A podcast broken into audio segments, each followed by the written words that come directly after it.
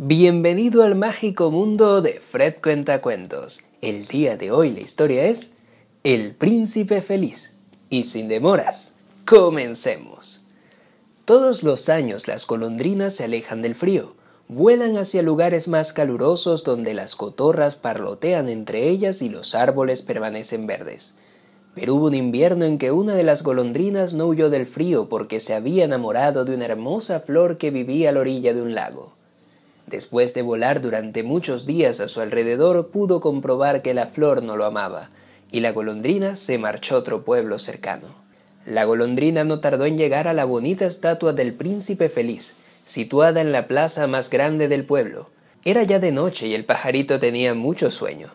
Se posó a los pies de la estatua, protegió su cabecita debajo de una de sus alas y se durmió, hasta que sintió que le caía una gota de agua. ¿Estará lloviendo? Se preguntó la golondrina y le cayó otra gota.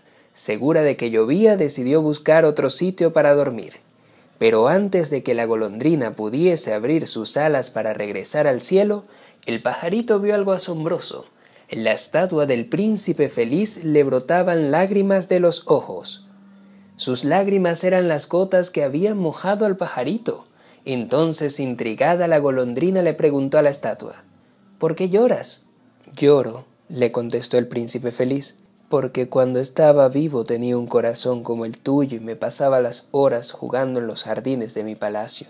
Todo me alegraba y por eso me llamaban el príncipe feliz. Sin embargo, desde que me han puesto en este lugar tan alto puedo contemplar a todas las personas tristes del pueblo. Y aunque ahora tengo un corazón de plomo, la tristeza de los demás me hace llorar. Mira, continuó con una voz muy dulce el príncipe feliz, no lejos de aquí vive la señora más pobre de este pueblo. Su hijo está enfermo y el niño tiene mucha sed. Le pide naranjas a su madre, ella no tiene con qué comprarlas y solo puede darle agua del río.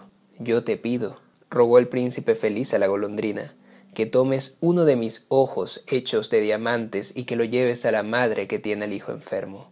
Y aunque la golondrina sabía que debía huir de aquel frío mortal, hizo lo que le pedía el príncipe feliz cogió uno de los diamantes en su pico y lo llevó a la madre. Voló sobre el río, las iglesias, las calles y los palacios del pueblo iluminado por miles de pequeñas estrellas. Cuando la golondrina regresó a la plaza donde estaba la estatua, le dijo al príncipe Qué extraño, con todo el frío que hace y sin embargo siento un calorcito que me crece en el pecho. Te sientes así, contestó el príncipe feliz, porque has hecho una buena acción.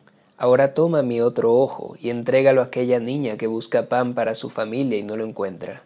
Pero no podrás ver, dijo la golondrina. No me importa, le respondió el príncipe. Lo que más deseo es que esa niña y su familia puedan tener la comida que necesitan. Y otra vez la golondrina hizo lo que el príncipe le pedía. Cuando regresó a donde estaba su amigo, comenzó a nevar nuevamente. Ve a reunirte con tus amigos, aconsejó el príncipe, que el frío se acerca. No, respondió la golondrina.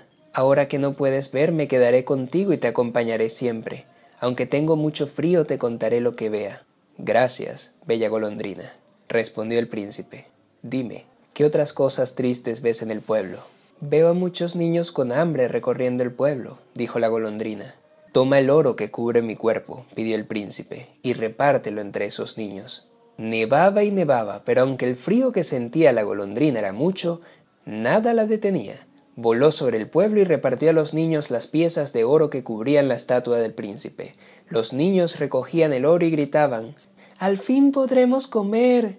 Sin embargo, la golondrina cada vez sufría más por el frío horrible que hacía en el pueblo. Por fin enfermó. Mientras acompañaba al príncipe y le contaba todo lo que veían sus ojos, no dejaba de mover sus alas para espantar el frío pero ya no le quedaban muchas fuerzas y estaba tan enferma que pronto comprendió que ya no podría resistir mucho más.